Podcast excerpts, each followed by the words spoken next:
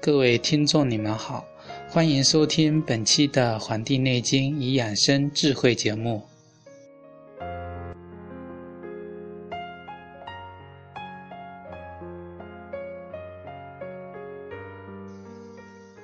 在开始今天节目之前呢，应荔枝电台的要求，我们成立了自己的《黄帝内经与养生智慧》节目的这个 QQ 官方的交流群。群号是二五七五八六幺八八，再说一遍，二五七五八六幺八八，二五七五八六幺八八。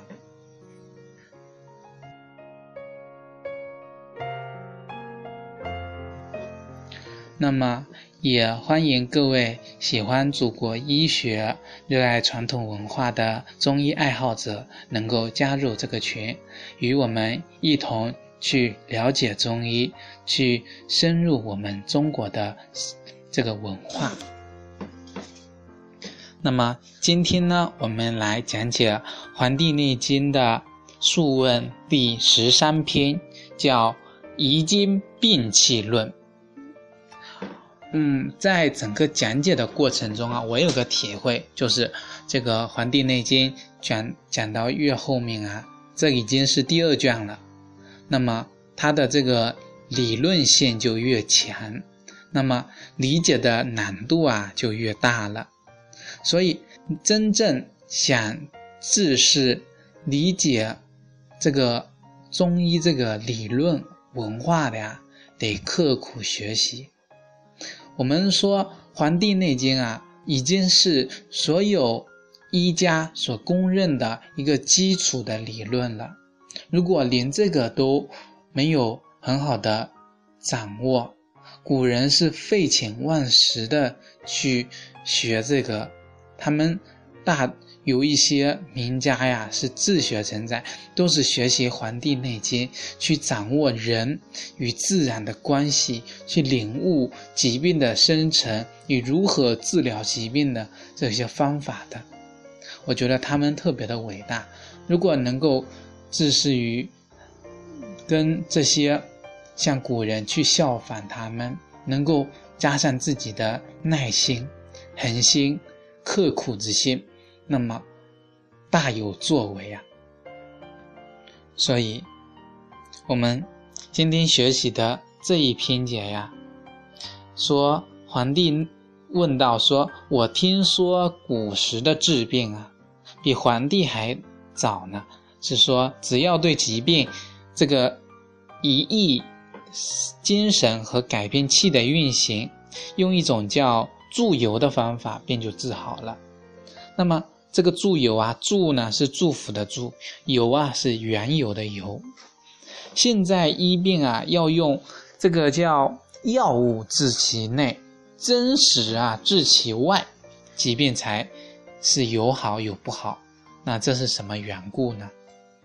这讲到了皇帝当时古今治病方法为什么有区别呢？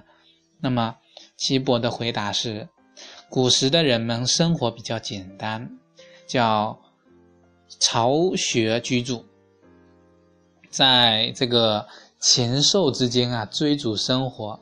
那么寒冷到了，就利用活活动以这个除这个寒冷；暑热来了呢？就到阴凉的这个地方啊，避免这个暑气呀。在内没有眷恋羡慕的这个情志牵挂，在外呢没有这个奔波求官的劳形，这是一种安逸、淡泊、不求势利、精神那种的一种情况呀。那么邪气啊是不可能深入侵犯到我们的内在的。这一段话让我想起了之前看王阳明心学的时候讲到了，叫意之动啊。为什么有那么多烦恼？那就是我们的意呀在动，我们的思维、我们的情绪，因为别人的一句话就产生波动。那么，如何去寻求不让异动的这个方法呢？其实，寻求不去异动的方法，这已经是一种动了。所以啊，这些心学家们能够用他们的这个理论实践，叫知行合一，去掌握本心跟理的关系啊，我觉得是特别的啊崇高的。所以。啊，讲到这个疾病为什么在那个时候能不能深入，而在我们当代能深入？我们可以站在我们这个时间维度来看，古代的人为什么能够生活的不那么啊操劳，而我们当代人为名为利啊，这就是一个原因。我因为我们追求的东西错了，一个是向外追求，一个向内追求，方向不同。我们的眼睛向外看，我们永远都只能看到外在的，我们很少用眼睛去看自己，能够反省到我们自己的内身。那么这一点啊，我们要很好的去反思它。通过这样反思，我们可能有一种提高。所以，为什么讲到那个时候不需要用药物去治其内，只需要治其外？也不用治其外，即使疾病有发生啊，只要对这个病人啊，啊，这个叫一意精神和改变气的运行，就可以医好了。可是现在人不同，就是称之为内则为忧虑所牵累，外则为劳苦所行役呀，又不能顺从事实的变化。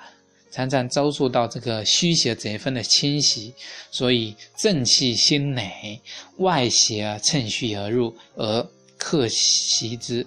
那么人的内放五脏的我们的精髓、骨髓，外伤我们的孔窍肌肤，这样呢，疾病啊，轻病啊也会病重，重病呢必死。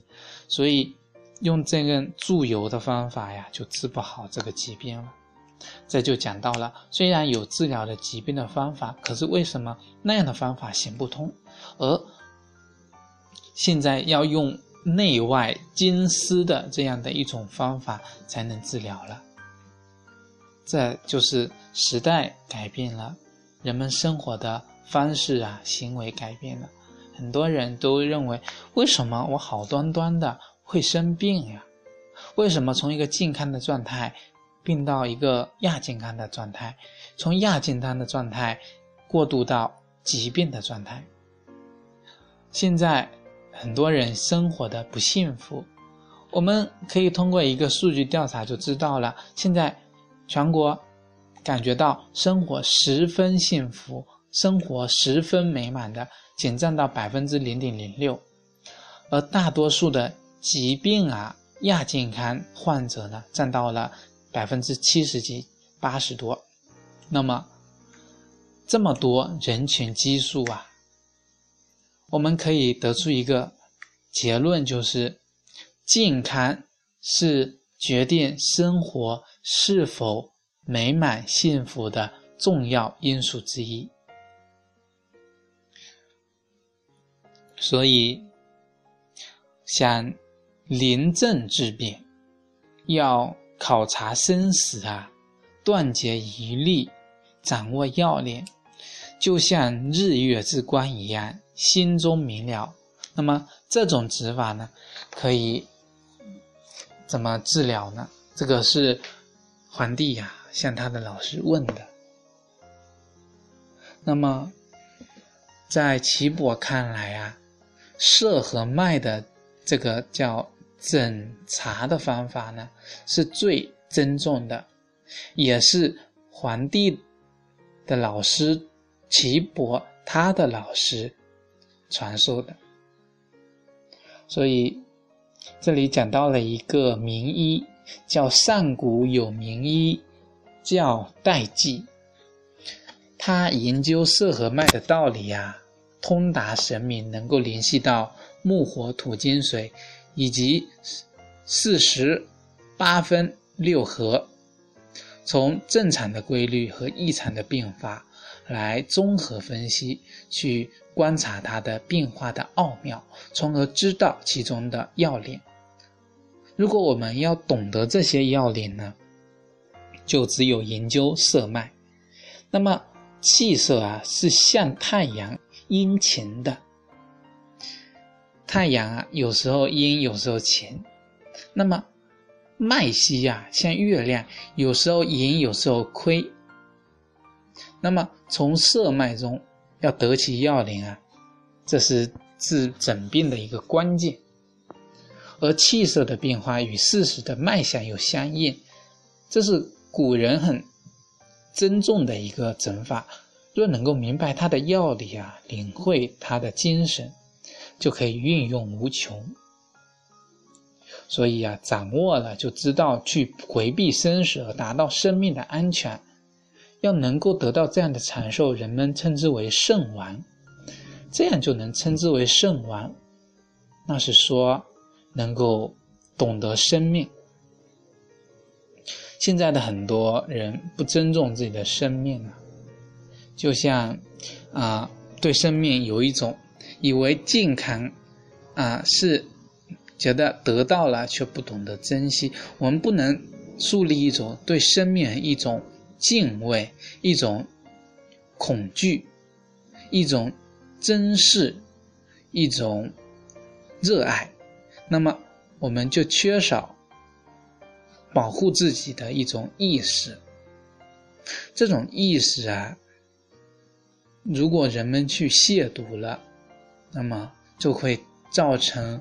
自己的不安定，所以很多史学家就说了：说人，如果你不能够解决社会问题啊，不管在哪个朝代，就不要给社会制造问题。所以，一个人能够长寿啊，是因为他懂得生活的一个道理，所以能自称之为圣王。在古代，一般年长的人。长寿的人都是人们所尊敬的，所以在治疗的方法上呢，不能搞错，搞错了呀，就容易一方面可能导致病情的恶化，嗯，无法理解，或者是导致治疗的手法产生错误，那么就会导致疾病往危险的方向发展。一个好的医生认识与病情不能取得一致啊，这样去治病是反而是损害了病人的，是会加重病人的恶化。那么，若要用这样错误的方法去治疗国家，那么国家也会灭亡。这个是在之前的一个章节中我们也讲到了，说因此啊。牧师的医生啊，要改掉旧习的简陋知识，对崭新的知识要钻研，去努力进取，以达到圣人上古真人的这个地步啊。那么，这里面提到了一个他老师问的一个问题，说治疗疾病的一个关键要有一个什么样的啊？一个环境呢？皇帝啊，问问到的这个法呀，就是岐伯所说的，说要有一个安静的环境，关好门窗，与病人取得密切的联系，耐心细致的询问病情，勿使病人毫无顾虑，尽情倾诉，从而得其中的真切。观察病人的神色，有神色。愈后良好，没有神色，愈后不良。在这里，皇帝说了一声，讲得很好。在古文中说善，那么这个给我们当今的启示是非常重要的。医患的矛盾，一方面在医生，一方面在病人。医生如果能够做到尽其倾诉，能让病人。对你的这个态度啊，毫无顾虑。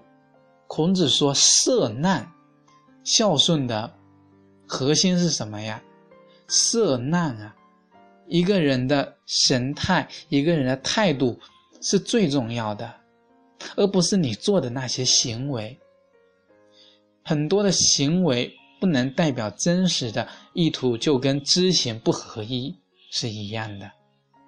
所以，知行合一是多么博大精深的一个理论啊！是一种意识实践。